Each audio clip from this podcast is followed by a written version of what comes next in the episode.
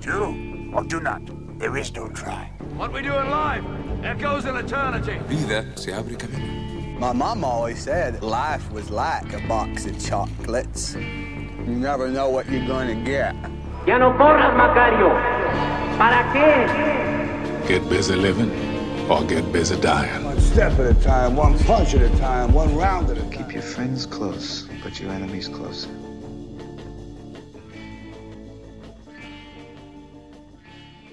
Bienvenidos a un nuevo capítulo más de Cinéfilos. El día de hoy vamos a hablar de una película muy poco conocida, una saga bastante underground y que puede ser una gran revelación cinematográfica para muchos de ustedes. Hablaremos de una saga bien desconocida que se llama Star Wars. No, no, no se puede dar una reseña de Star Wars. La única persona en el mundo que no ha visto Star Wars es Mappa. Star Wars es una serie de seis películas, de solo seis películas, de ciencia ficción dirigida por George Lucas. Es un universo que se ha salido del cine y ha llegado a cómics, a series animadas, a series live action, a videojuegos, a libros, etc.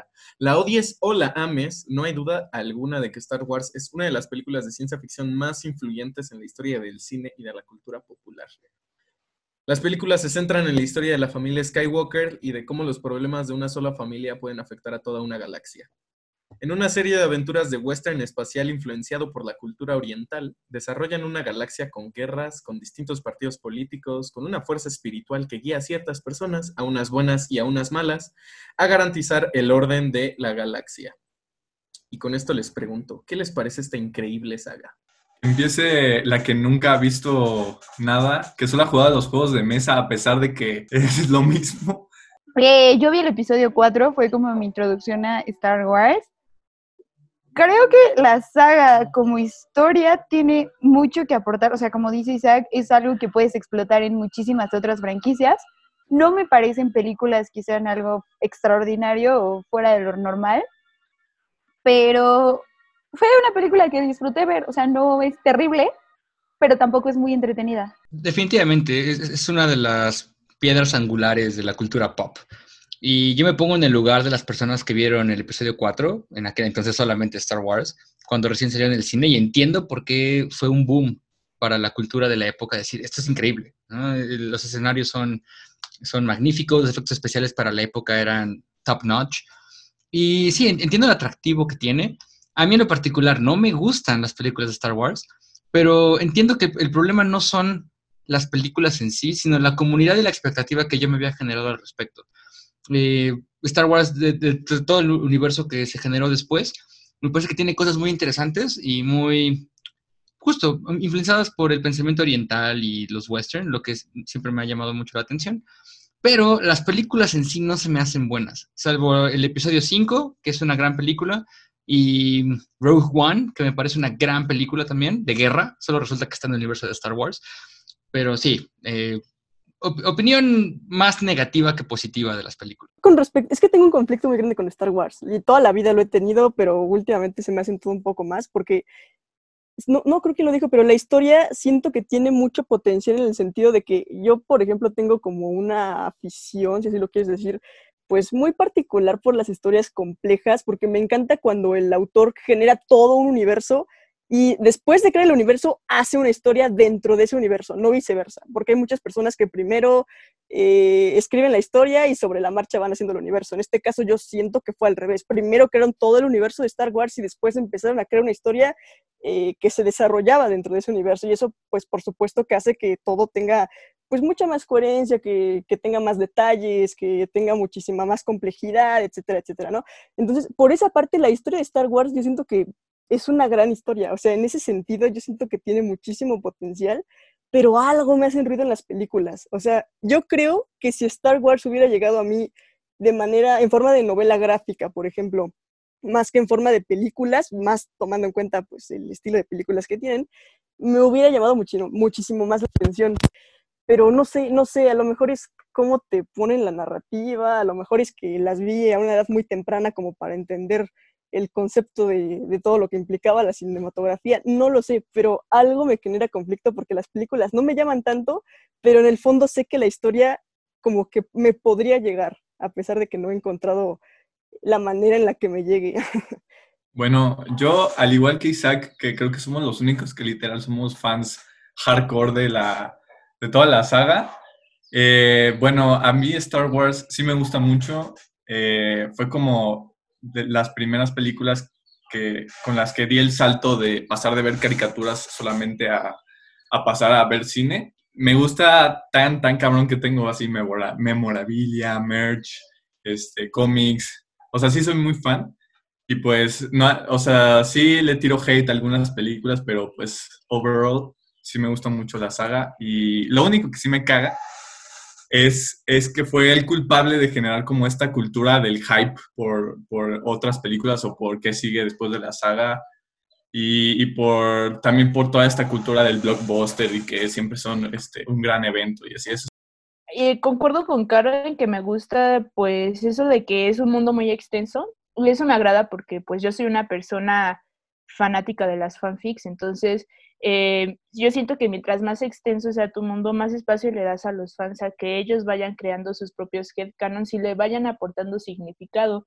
Entonces, eh, en parte lo que me gusta de Star Wars es que es una historia y un universo como tan manoseado que se ha vuelto muy amplio y puedes encontrar como que lo que quieras ahí. Ya respecto ya más centrado dentro de las películas, pues la primera trilogía pues es una trilogía que pues tienes que ver porque es históricamente significa mucho para pues para ese séptimo arte. Sí, totalmente de acuerdo con eso. Me parece que la gran virtud que tuvo Star Wars en los 70s fue introducir la ciencia ficción al público en general. Y me imagino que era difícil en aquella época encontrar contenido con razas diferentes, con, con estos alienígenas que son divertidos, que son como personas, ¿no? Nada más que son de diferentes especies.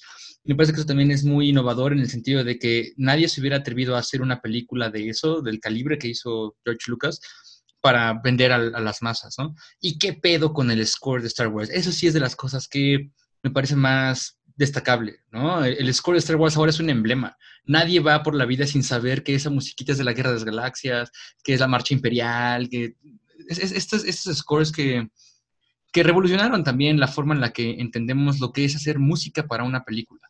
Y pues no, olvidemos que es una ópera espacial. Es, tiene toda la intención de ser melodramática, de tener este conflicto entre el bien y el mal, que de alguna forma era lo, era lo normal.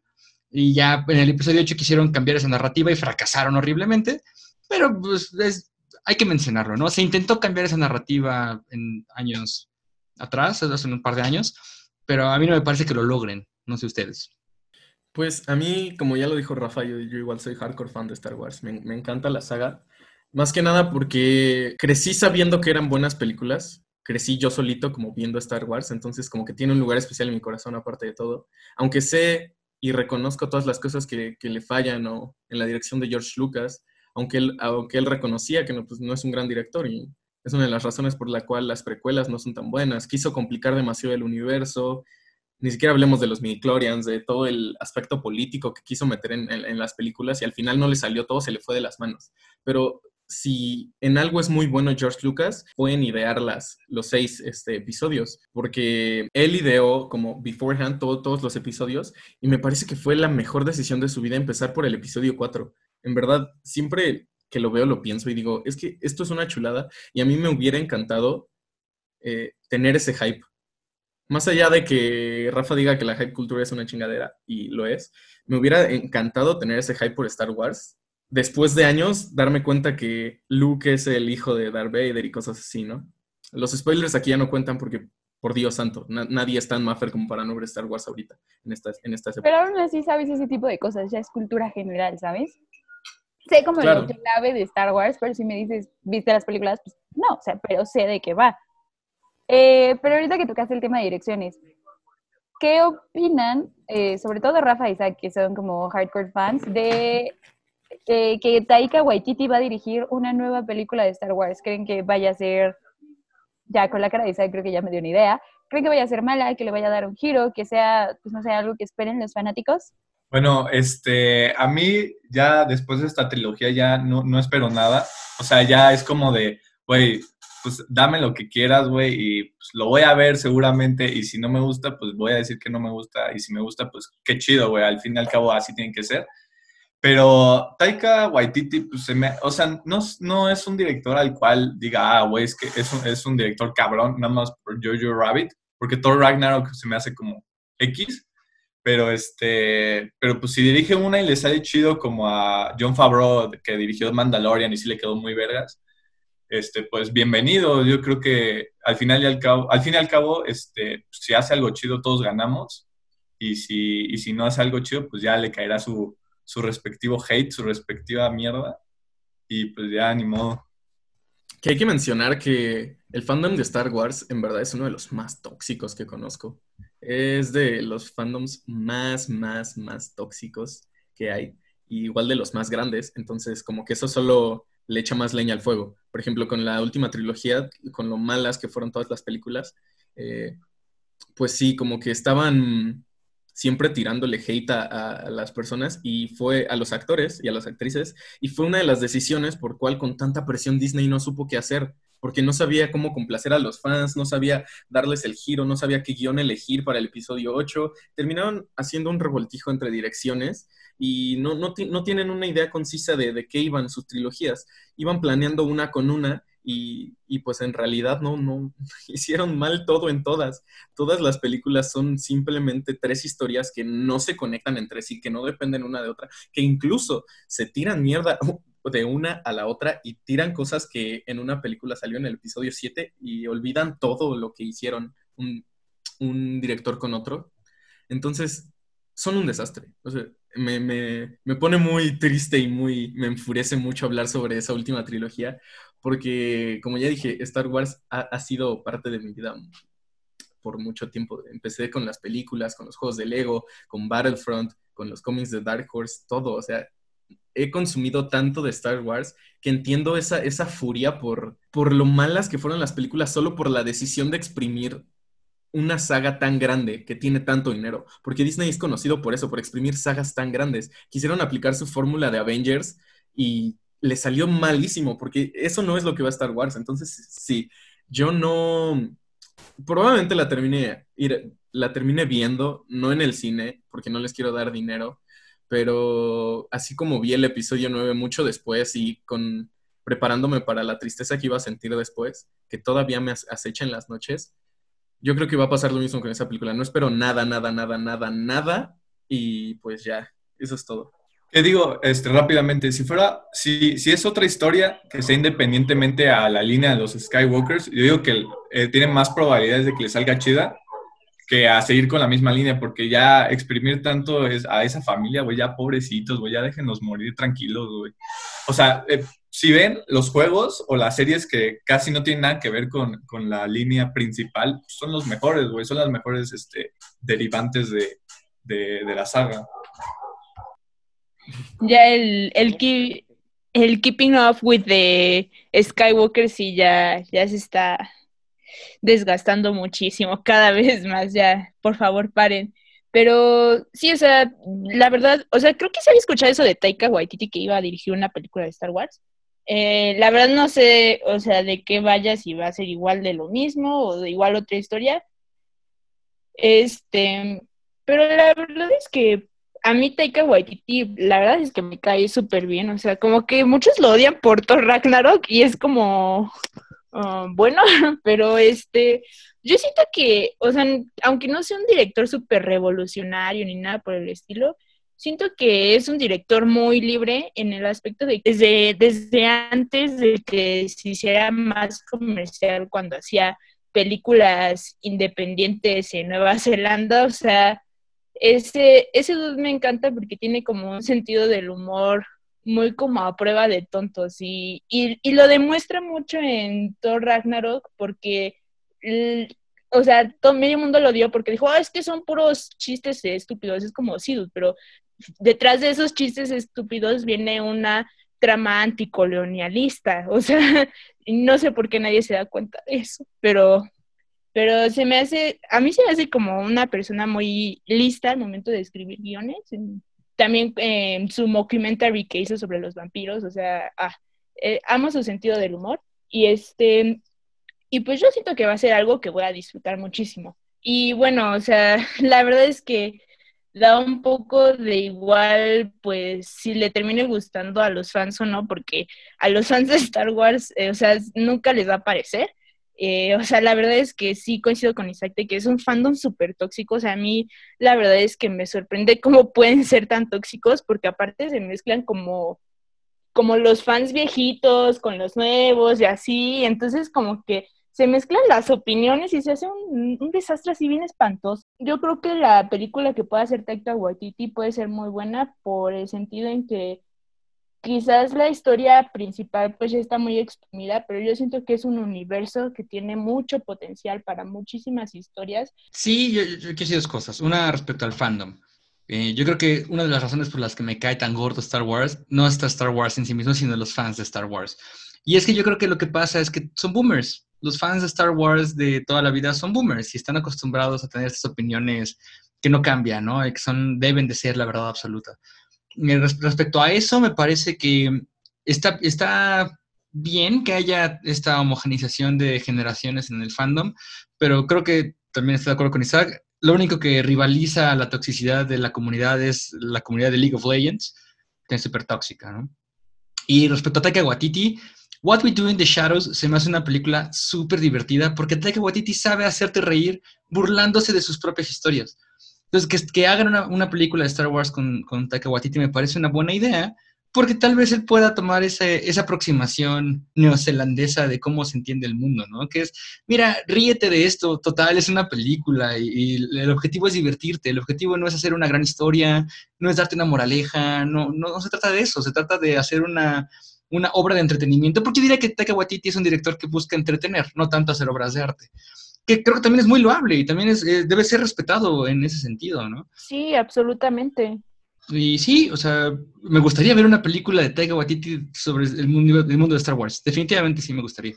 Yo de Taika Waititi pienso que puede hacer una, puede hacer buen, muy buenas películas, pero en general las películas de superhéroes son muy basura, ¿no? Entonces, yo creo que lo han juzgado mal justo por eso.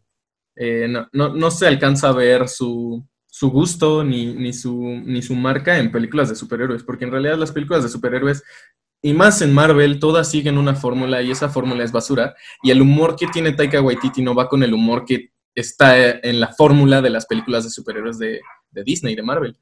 Creo que es, es momento de migrar a, al otro tema, que así como Rafa y Isaac son hardcore fans de Star Wars, yo soy hardcore fan del taoísmo.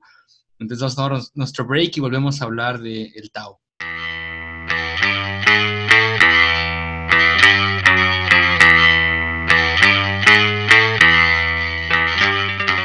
Y estamos de vuelta en este episodio de Cinéfilos sobre Star Wars y algo que se llama taoísmo. Y yo soy un hardcore fan del taoísmo y entonces me encuentro difícil explicar a qué se refiere esta idea de, del taoísmo, ¿no? Y para empezar quiero leerles el primer poema del Tao Te King, que es el libro fundacional del taoísmo. Y dice así, el Tao que puede nombrarse no es el Tao eterno, el nombre que puede nombrarse no es el nombre eterno. Lo inominable es el origen del cielo y de la tierra, lo nombrable es la madre de las diez mil cosas.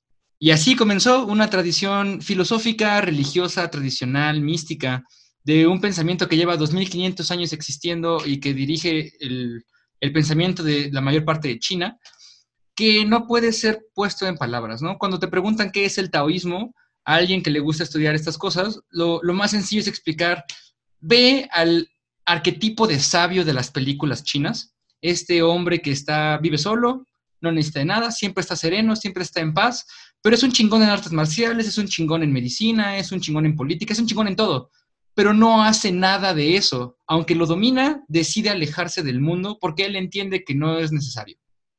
Y en ese sentido el Tao te lleva por esa vía, ¿no? La vía de comprender que las cosas que van a pasar van a pasar contigo o sin ti. Y una vez que lo puedes aceptar, puedes estar en paz con todo lo que te pase. Y bueno, no sé, ¿ustedes qué piensan del Tao? A mí me mama. Eh, como dato curioso, el Tao Te King es el segundo libro más traducido después de la Biblia. Entonces, ahí podemos este, ver contra qué nos enfrentamos, contra un libro que se presta tanto a interpretación, que en realidad es de las partes que hace como que se le quite seriedad a esto. Puedes pensar como que no te están diciendo nada o que te están diciendo cosas sin sentido y es muy, muy difícil verle este sentido al, al Tao. Pues ya esta fue la segunda vez que leí el Tao y y la verdad es que se me hace una lectura súper bella. O sea, leerlo, las metáforas y todo es, se me hace una experiencia estética, mm, pues que todo mundo debería tener, al menos una vez en su vida. Este, y más allá de, pues, lo estético, pues la forma, o sea, siento que es algo muy racional. Se me hace, o sea, como que se va contradiciendo a sí mismo, pero a la vez hace sentido de- dentro de nuestro mundo contradictorio. Y, y lo que me gusta es que, o sea, como que más que resulte difícil de entenderlo, es como pensamientos que destruyen todo lo que tenías entendido hasta el momento. Y bueno, yo lo digo porque pues soy una persona que fue pues criada desde una cosmovisión y un punto de vista de cómo debemos de vivir y de nuestro mundo, de nuestro universo super occidental. Entonces como que ahí es donde a veces resulta complicado pues aceptar todas estas ideas del Dao como como que sí tienen razón, aunque vayan en contra de muchas cosas que me han enseñado antes, ¿no? O sea, por ejemplo, pues todo eso de la inacción o que el mundo va a ir aunque pues, tú no estés ahí, pues es muy difícil desde un punto de vista más occidental de pues donde es como, ah, no, tú tienes que luchar por ti mismo y el individualismo y, y tú eres tú y no estás conectado con lo demás y tú tienes que hacer lo que tú quieras y poner tu fuerza y mandar y así, o sea, como que de repente te ponen con una forma de pensar de, o sea, no, o sea, las cosas van a seguir su camino y las cosas como que solitas van encontrando un equilibrio y se van sobrepesando. Y pues tú qué? Bueno, a mí, a mí también se me hace este, muy bello el Dao. La primera vez, o sea, yo no sabía nada de esto hasta que este Aloix aquí nos, nos dio una clase en prepa sobre esto. Y, y ese es, fue como una experiencia nueva en el sentido de que es como ver una película o, una, o apreciar una pintura abstracta en la cual no, no entiendes más o menos lo que está pasando, pero por alguna razón te da una sensación como calmante y como de sentido, a pesar de que no, no tienes más o menos una idea de lo que está pasando. Y, pues, y eso es lo que me gusta, que, que, es que se queda, o sea, que se queda como en lo abstracto y que no trata de darle un nombre o, darle un, como, como alzarlo a algo súper este, mítico o épico. O sea, es, es igual una de las diferencias que tiene con el cristianismo, que no trata de darle un nombre propio a, a esta, a este ser este, que, que, rige todo, sino que se queda en, en, pues vaya, en lo abstracto, ¿no? O sea, es casi inexplicable porque si, si, si dices que lo entendiste o, o, si dices que sí tienes todo el conocimiento acerca del Dao, es, estás mintiendo, es, es, es casi ridículo que lo digas. Yo quiero decir unas cosas respecto a, a lo que decían. En, en, efecto, la primera vez que yo leí el Tao Te King, yo sabía que había algo bello ahí, yo sabía que había algo. No entendía nada, porque aparte lo leí a los 14, 15 años sin tener ni, ni puta idea de, de, qué significaba lo que estaba leyendo, pero yo sabía que había algo ahí. Y con los años vas encontrándote varias perspectivas de lo que puede significar el Tao Te King, ¿no? Y pues, a nuestros escuchas están preguntando de qué chingados es el Tao, ¿no? Tao es una palabra china que está hecho con los, los caracteres de cabeza y pie y se traduce normalmente como el camino o la vía. Y la idea central del, taoísmo es que existe una vía o un camino que nos, nos, sobrelleva a todos, que quieras o no caminas, quieras o no estás viviendo y siendo parte de un mundo ajeno a ti. Eh, yo creo que la idea más familiar para las personas que nos escuchan podría ser el yin y el yang. El yin y el yang son las fuerzas a través de las cuales el Tao se concreta, lo pasivo y lo activo. Y todo puede ser entendido de una forma, está siendo activo, está siendo pasivo.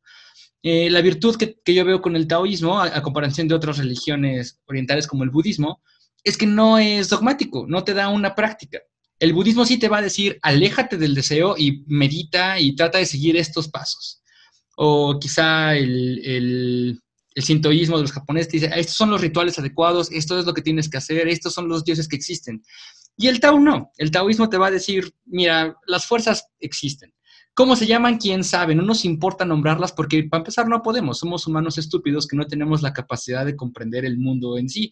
Lo que sí te puedo decir, diría el Tao, es que hay ciertas cosas que tú puedes hacer que te van a dirigir de la forma más eficiente. En ese sentido, me parece eh, adecuado lo que decía Sharon. Es muy racional, es muy lógico el Tao, pero trata de cosas ilógicas e incapaces de ser racionalizadas esa, esa dicotomía entre tienes que ser racional, tienes que ser inteligente, pero no puedes serlo demasiado porque no puedes entender las cosas, es lo que más trabajo cuesta siendo parte de una comunidad humana. Porque los humanos se, van a esforzar por dar conceptos, se van a esforzar por dar definiciones, se van a esforzar por dar prácticas éticas. Y no se puede. Diría el taoísmo, ni, ni te esfuerces. No, no, no hay ninguna virtud en tratar de nombrar estas cosas. Hay virtud en reconocer tu ignorancia, hay virtud en descubrir cosas eh, en ti mismo, porque el Tao existe tanto afuera de ti como adentro de ti. Y viaja más el que viaja hacia adentro que el que viaja hacia afuera. Y es bien sencillo, ¿no? Es, es un manual político, es un manual religioso, es un manual filosófico, es muchas cosas. Y el Tao es la única, la única filosofía que yo conozco que te puede explicar todo con el mismo concepto. Yo suelo decir que Schopenhauer es de esas filosofías que te puede hacer muy feliz o muy infeliz. El Tao solo te puede hacer feliz. El Tao no te puede hacer infeliz, porque el Tao no, se preocupa por esas cosas. Y una vez que las lees y las, las aprecias, porque no puedes decir que las comprendes, una vez que las aprecias, tienes una perspectiva alegre del mundo.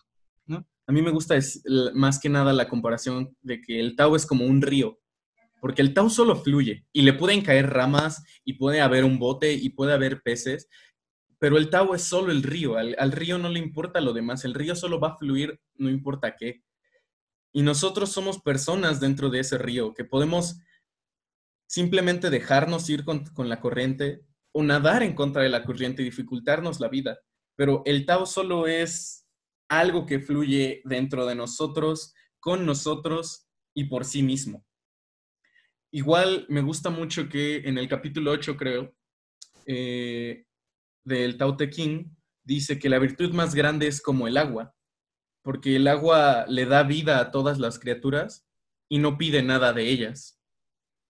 A mí en particular me, gusta, muchísimo esa idea de la dualidad y toda la vida me ha gustado ya. El Tao vino después a mi vida como un concepto cuando yo ya tenía como esa afición por decir, bueno, ok, esto está este lado, está el otro lado que es lo opuesto y al final juntos hacen balance, ¿no? Entonces yo me acuerdo, Sharon decía al principio que en muchas ocasiones se va contradiciendo a sí mismo el Tao, ¿no? Yo no diría contradecir, yo la verdad más bien diría se va balanceando a sí mismo, porque al final el Tao lo que te trata de, de decir es todo es balance. O sea, existe un todo que está, que al final todo es, todo es todo al mismo tiempo, por así decirlo, pero dentro de ese todo es todo al mismo tiempo, a pesar de que existe, no sé, por decir una cosa, izquierda, derecha, yin, yang, negro, negro blanco, masculino, femenino, etcétera, etcétera, etcétera, todo se termina balanceando mutuamente. O sea, esa interacción mutua que tienen eh, los opuestos de cada cosa es lo que termina creando el balance del mundo y al final ese balance es lo que es la vida. Y eso a mí me parece algo sumamente hermoso del, taoísmo.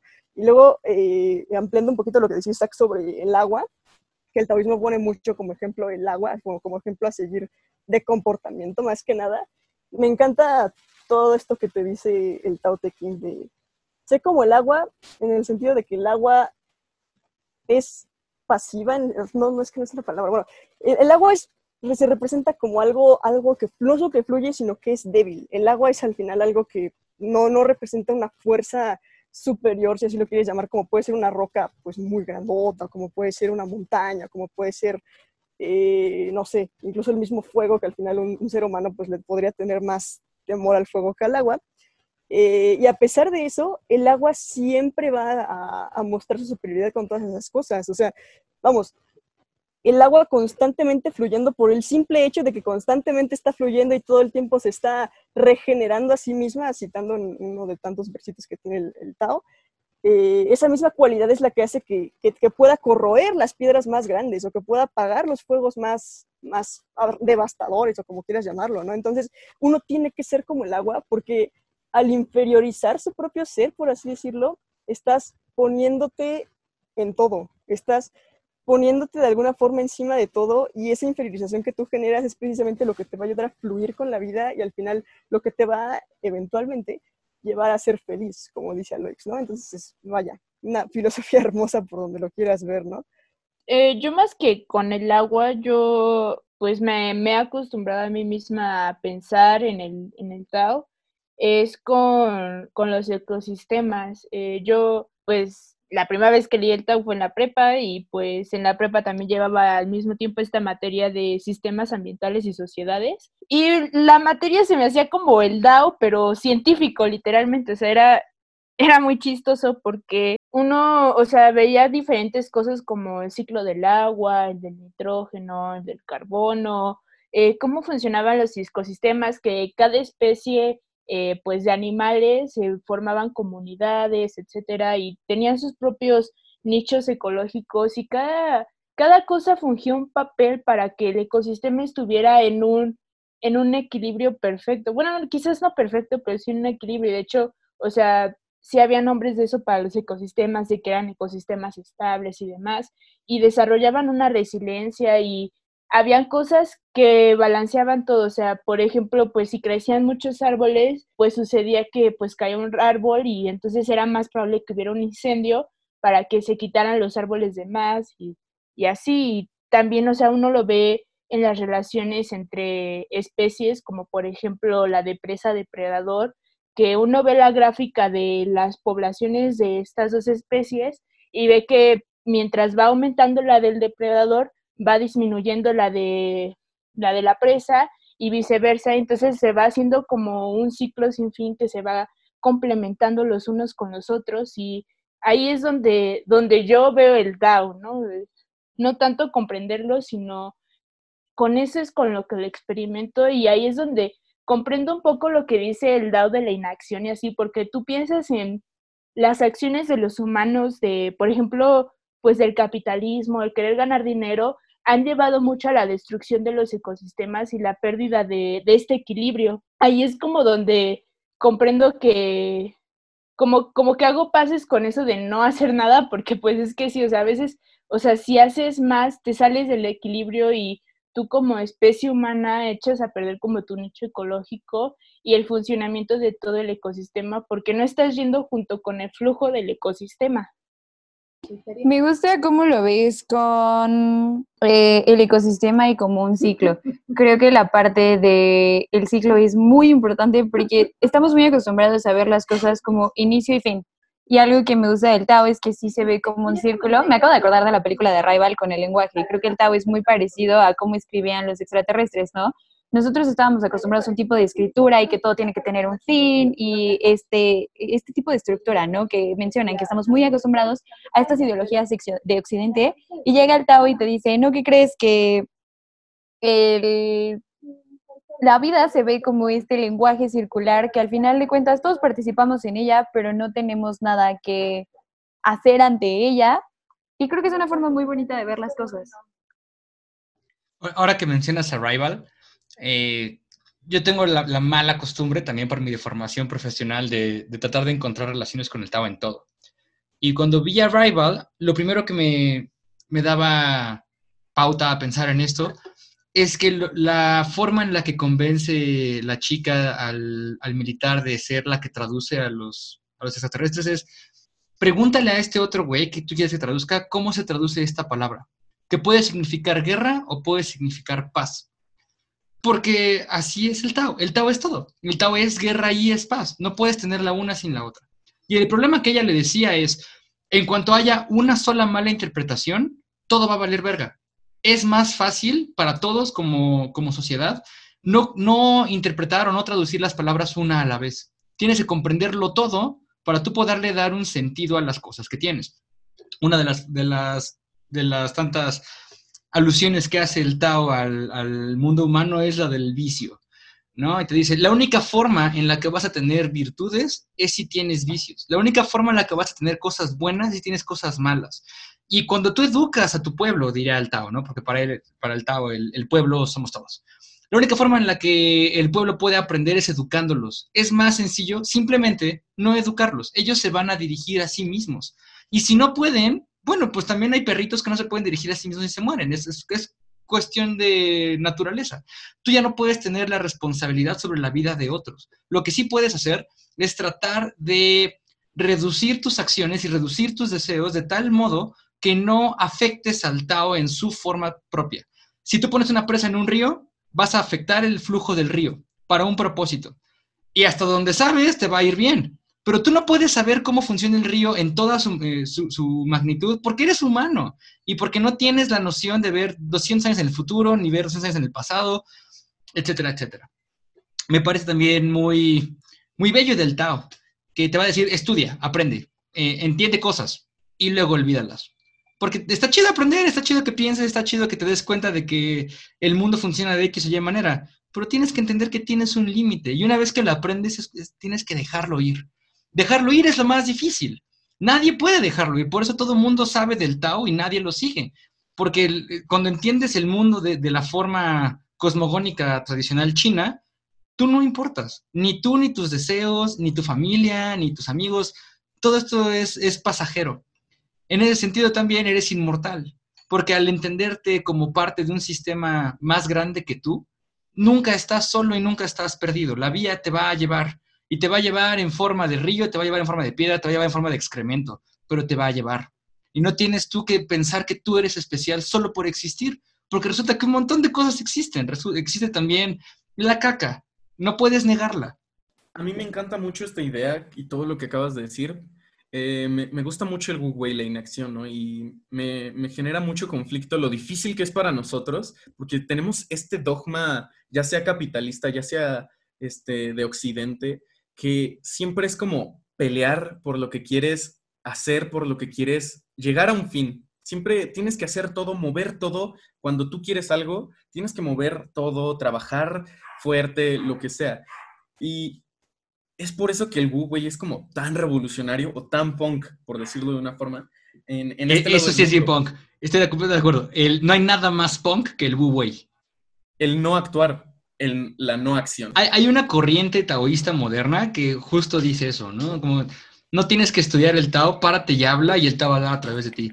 Y es de las cosas que no me gustan del Tao, porque también tienes ese lado, ¿no? Ese lado de New Age, de no te puedes equivocar, güey. O sea, no tienes que ser responsable. Tao postmoderno. Creo que esa es la peor parte del Tao, ¿no? Que te da como este chance de deja de hacer las cosas y pues no importa lo que pase, porque soy yo el que te está haciendo que las hagas. Y es, o sea, creo que es el único detalle que le encuentro, que de una forma u otra te da pauta a justificarte.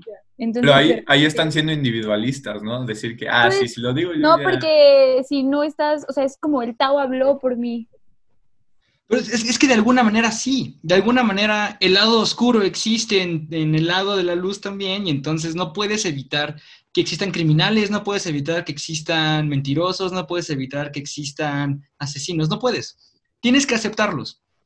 Y una vez que los aceptas, pues ya no te van a molestar tanto. Sí. ¿no? Es, es, esa es la parte del Tao con la que no puedo reconciliar muchas de mis ideas, ¿no? Y ese es mi pedo. Yo reconozco que es mi problema, pero ese es el problema. Eh, nada más para retomar tantito una idea que, con la que me quedé hace rato, una de las razones por las cuales yo diría el Tao es lo opuesto de la mayoría de las ideas occidentalistas y por no decir todas, es que al final yo siento que el Tao es muy, muy, pero muy cercano a la concepción occidentalista que tenemos de anarquismo, porque te dice mucho esta parte de la naturaleza rige y al final la naturaleza va a hacer que las comunidades se se autoorganicen de cierta forma. Tú no necesitas un líder que te esté diciendo todo el tiempo qué hacer y estar tras de ti. Tú necesitas un líder que simplemente represente a toda la comunidad, porque al final toda la comunidad es parte de la misma entidad homogénea, ¿no? Entonces, por esa parte yo también diría, pero bueno, eso es mero, paréntesis. Y con lo que decías, este, Sharon, y bueno, en general con la paradoja que encontraron del Tao de, bueno, esto, entonces, pues el decir que todo es Tao, pues al final está, pues de cierta forma, quitándote responsabilidad de tus acciones Ah, no sé, o sea, es que creo que esa es una de las cosas que, en las que nos complicamos la idea del Tao. Pero bueno, eh, ya se extendió muchísimo esta parte. Digo, está divertidísimo hablar del Tao, pero ya nos extendimos muchísimo. Nos vamos a ir con nuestro último corte de chelitas, de cigarros y de todo lo que nos pone astrales para poder seguir traye, trayendo contenido de calidad. No se separen, esto es Cinéfilos. Oigan, yo, yo no sé si hacerles esta pregunta ahorita o en, el, o, o en la siguiente parte, pero ¿qué- ¿quién creen que es como la figura taoísta en, en por lo menos en la primera trilogía? Si es Obi-Wan o si es Yoda. Yoda, definitivamente Yoda. definitivamente Yoda. sí. que, que es yo no quería meterlo porque iba, iba a ser mucho, pero a mí algo que no me gusta de la representación estereotípica del sabio es que sean como Yoda, ¿no? Como estos güeyes que "Ih, uy", y hacen como chistes y, y te enseñan a través de la, del- de la experiencia, ¿no? Y haz o no haz, no hay intentar. Que está bien, suena muy Tao y sí es muy Tao, pero esta forma estereotípica de representarlo es caricaturizar una idea eh, más profunda que eso, ¿no?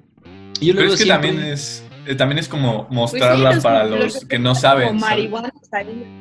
Pero es que justo cuando, justo cuando lo muestras así, estás haciéndolo ver como es una religión. Es un, es un pensamiento que funciona de ese modo y ya. Y no te, no te están dando la, la capacidad de entender que esa es una forma, sí, pero hay muchas más. Y, y no solamente esa es, esa es poco práctica. Porque el, el- el verdadero sabio taoísta no te enseña. ¿no? El verdadero sabio taoísta solo está ahí. Y hace y, y deja ser y vive y deja vivir. ¿no? Eh, por eso, por eso ah, yo tenía el problema que Sharon tenía cuando empecé con este pedo, hasta que entendí que no, no es tu pedo. O sea, no, no, no, no tiene por qué ser así. El, Tao tiene esta, esta visión de, de tú, no tienes que intentar predicar nada. Porque cuando intentas predicarlo, estás tratando de nombrar lo innombrable, y eso es estúpido. Pero resulta que si tú simplemente eres y existes y dejas que el mundo sea y exista, una de dos. O el Tao dirige el mundo y seremos felices.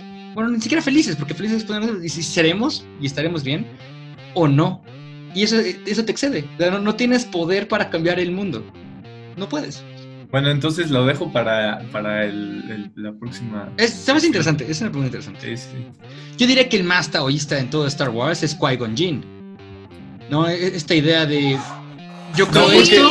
pero porque él siempre, o sea, trata de interpo, o sea, de que sobreponer a, a- al, al lado, Jedi, al, al lado de la luz. Exacto, sí. O sea, él no acepta, él no acepta que pueda haber este el- la parte oscura, entonces no creo que sea tan. Pero es que, es que no, hay parte, eh, no hay parte oscura, solo existe la fuerza, ¿no? Como el credo del, del, del Jedi gris es no hay lado de la luz, no hay lado oscuro, solo existe la fuerza.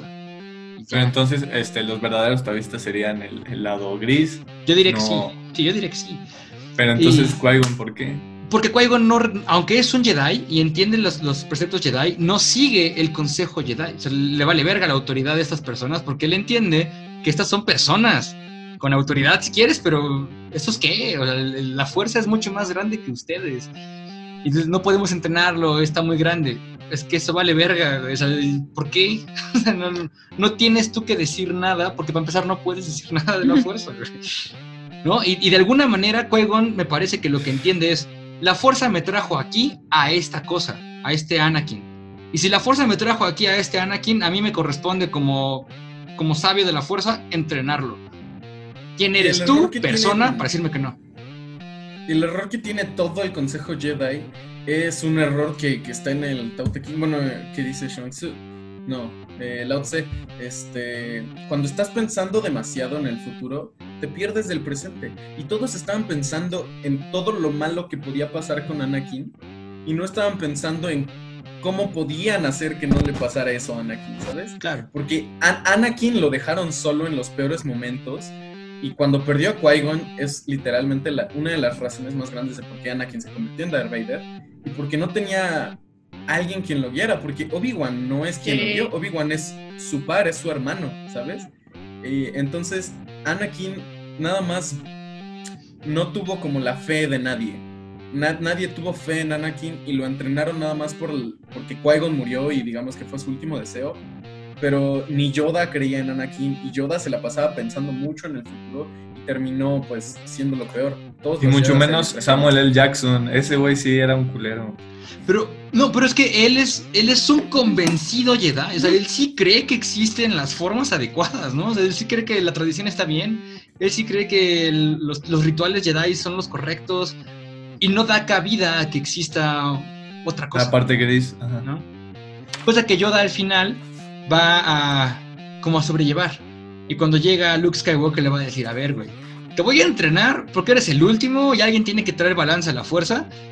Pero ya soy un pinche viejito, güey, que me exilié porque soy más feliz aquí lejos de todo este pinche desmadre de la galaxia. Que es finalmente a lo que va a apostar Chang-Tse, ¿no? Es decir, mira, cabrón, si quieres ser un buen taoísta, vete a la montaña con tu esposa y que vayan tus amigos a visitar a chupar, güey. Pero no puedes ser feliz siendo taoísta en la sociedad. Luego se tira Chang-Tse. Creo que, creo que tienen razón de que esto debería estar en la tercera parte. Que como que ya empezamos. Como que ya nos gustó, ¿no? Estarnos la serie. Ya, ya está- Yo creo que esto ya lo pongan, ya chingue su madre. Pues ya, a ver, contemos. Va. Pero pones la, la otra parte, ¿no? O sea, lo que acabamos de decir.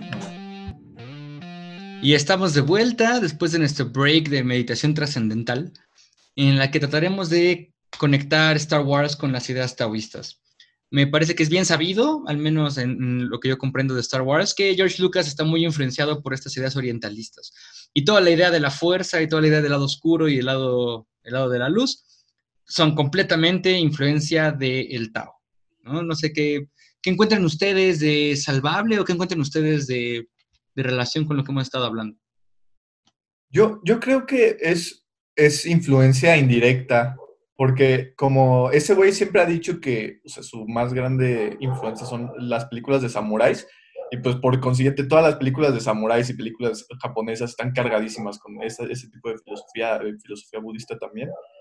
Y creo que más bien fue como herencia indirecta, o sea, el hecho de estar como este, expuesto muy cabrón hacia esas ideas, ya, ya quedaron como ar- arraigadas en su subconsciente y decía, ah, pues las películas este, de este tipo tienen que tener estos arquetipos, ¿no? Y pues eh, no, no, no creo que se diera cuenta de que en realidad está hablando de, de toda esta filosofía del Dao.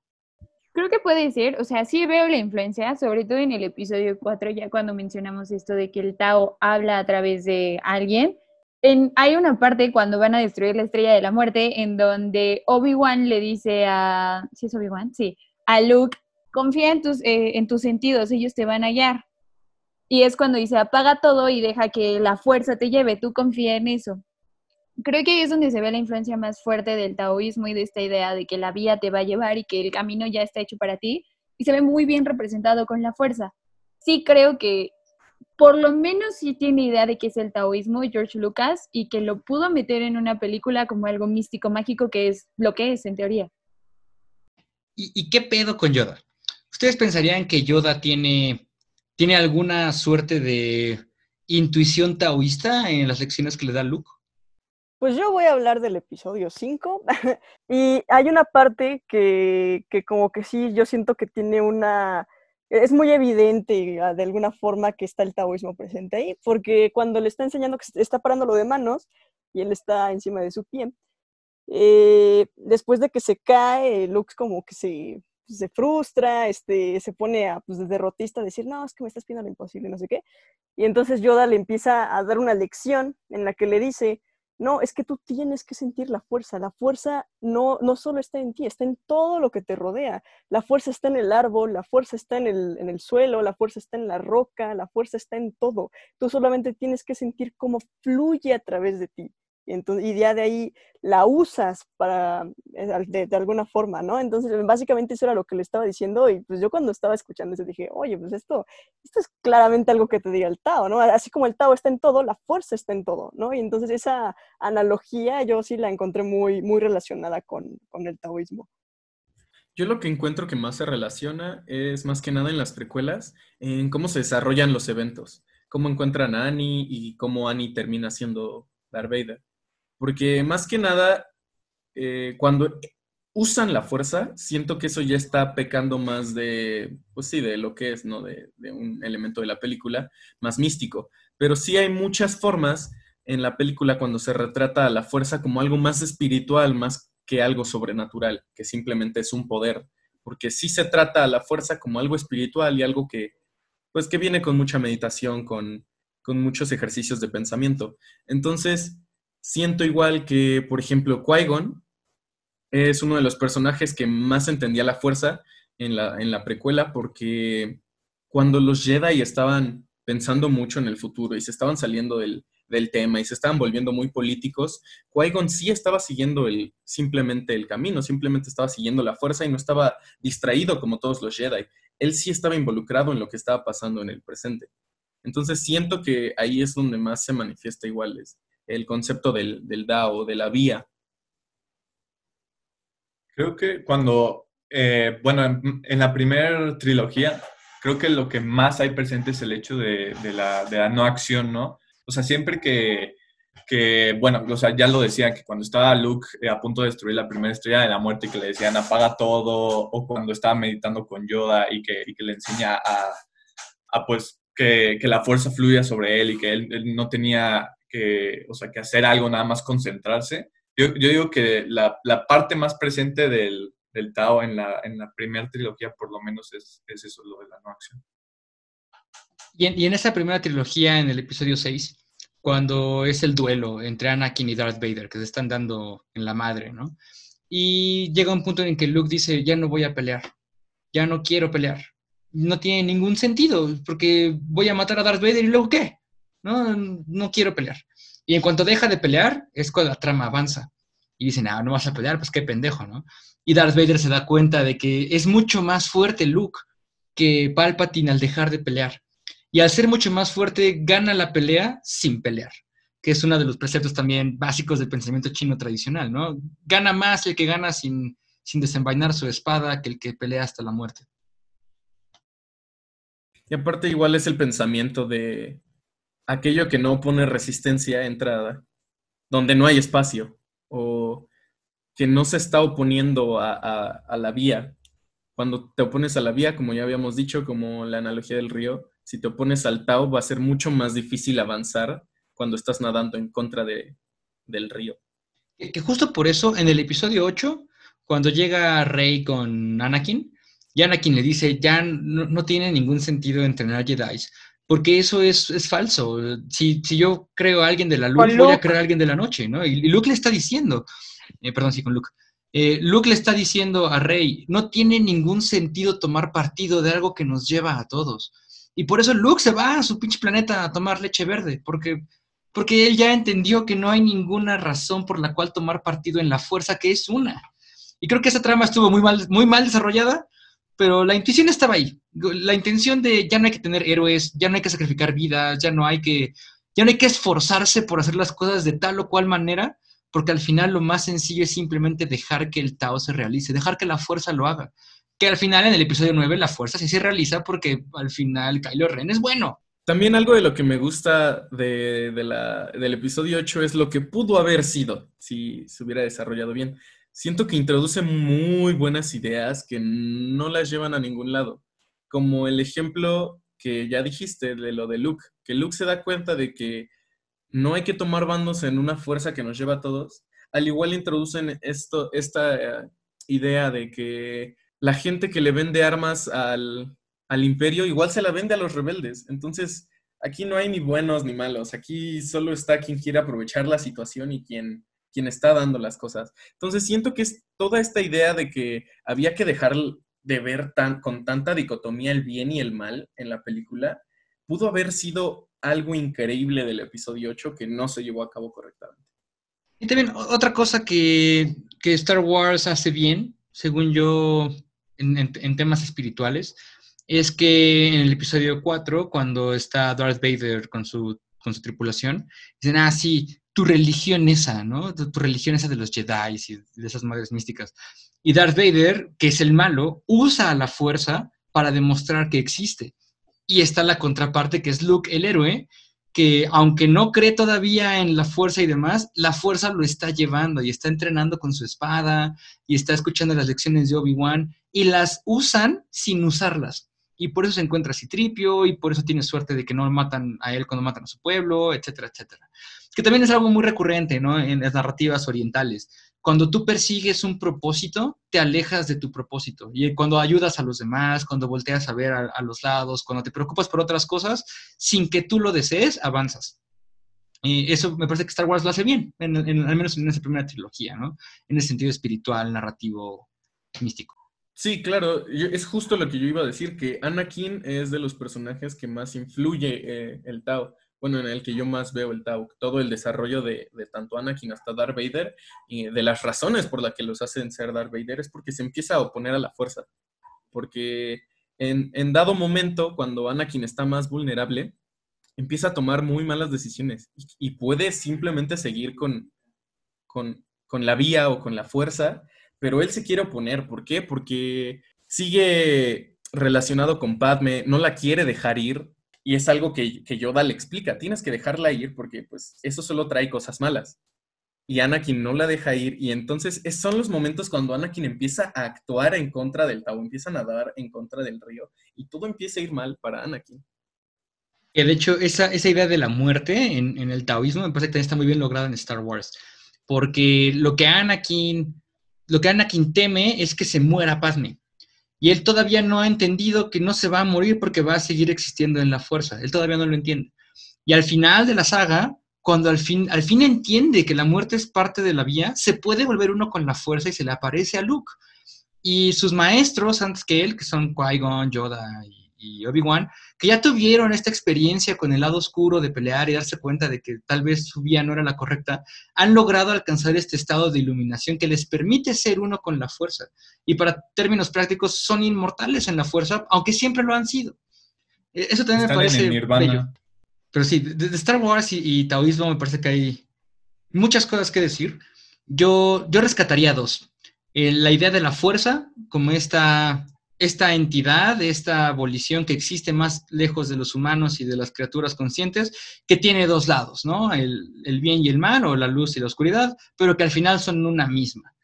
Eso y el cómo debes de sobrellevar el conocimiento de la fuerza. Y yo creo que la mejor forma de explicarlo es con el personaje de Rogue One, que es un, es un como sabio, como un sacerdote de los templos Jedi sin ser Jedi. Y aunque no tiene los poderes que tienen los Jedi, él comprende cómo funciona la fuerza. Y todo el tiempo está diciendo, la fuerza me lleva, soy uno con la fuerza.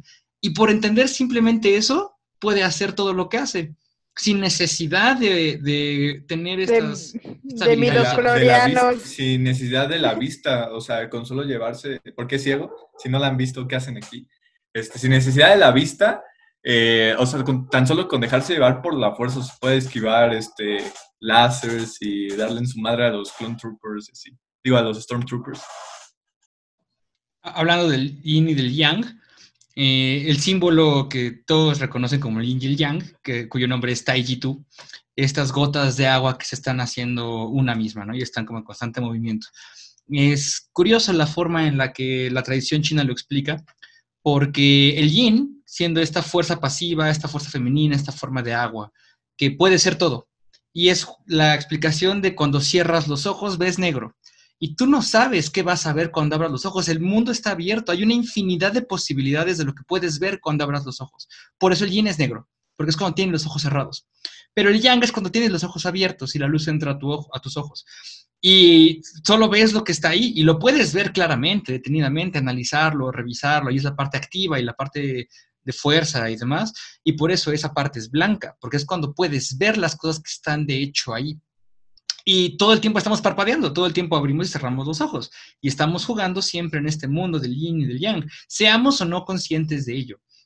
Eh, en ese sentido, me parece que Darth Vader siendo esta fuerza negativa, esta fuerza agresiva que quiere cambiar las cosas y matar gente y demostrar su fuerza, queda bien como el yang. Y Leia, que está constantemente es, es, es, esquivando a los, al imperio y está robándose los planos y está haciendo como softer forge y no está atacando frontalmente, quedaría bien como esta parte yin o pasiva. También hay que decir que el Tao apostaría por el yin, ¿no? El, Tao apostaría que lo pasivo siempre vence a lo activo y lo suave siempre vence a lo duro, con esta bella analogía de la tormenta. Cuando pasa una tormenta, los árboles más duros y más gruesos terminan volando y terminan rompiéndose y terminan muriendo. Pero el bambú que es flexible se mueve con el viento y el bambú va a vivir sin importar cuántas tormentas le pasen. Bueno, ya para cerrar, eh, yo quisiera recomendar, si les interesa el Tao, hay varias formas de acercarse al Tao. Yo creo que Star Wars es una buena forma de tener una perspectiva de la cosmología taoísta, pero si quieren ver algo más práctico y algo más cercano a la realidad, vean eh, el dudeísmo, que está en The Big Lebowski, porque es la forma de transformar toda esta cosmogonía taoísta en una práctica de vida. Eh, amo el Tao, entonces yo no soy muy objetivo en esto, pero denle, denle un chance, denle una oportunidad a, a leer el Tao Te King si quieren, para que se den cuenta de otras formas de entender la realidad. Yo pienso que el Tao Te King es uno de estos libros que cada que lo leas vas a aprender algo nuevo o vas a verlo de una forma distinta. El Tao Te King siempre te va a dar una lección diferente, entonces puedo recomendar este libro tranquilamente cualquiera de los días de mi vida. Este, no le tienes que entender, no tienes, no es una lectura muy pesada, es como ya lo, ya lo habían dicho varios, es una lectura eh, bonita, es poética, es, tiene muchas, muchas cosas. Como Alex lo decía, eh, es la única doctrina filosófica que con el único concepto que tiene puedes explicarlo todo. Entonces, con esto puedes agarrar lo que más te gusta de, del Tao y empezar a entenderlo, empezar a, a, llevar tu vida del Tao, porque claramente no es, no es un camino sencillo, no es un camino lineal, mucho menos. Entonces vas a tener que revisitarlo muchas veces, vas a tener que replantearte muchas cosas y no tiene nada de malo reducirlo a ciertas películas que ya dijimos, como nosotros que estamos hablando sobre Star Wars o como Arrival, porque sí puedes encontrar muchas cosas del Tao dentro de todo. Y bueno, pues nos veremos la próxima semana. Aún estamos decidiendo el tema, pero lo más probable es que sea Forrest Gump y budismo para seguir con esas tradiciones orientales y poder contrastar con, con otras otras Un gran poder conlleva Sale, una gracias a gran todos. Nos veremos It's la próxima mercy, semana. compassion, and forgiveness I lack, not rationality. Things you own end up owning you. No volteo al pasado, nene, me distrae del ahora. Moments will be lost in time like tears. ¿Sabes qué decía mi abuela? Si quieres hacer reír a Dios, cuéntale tus planes. Hasta la vista, baby.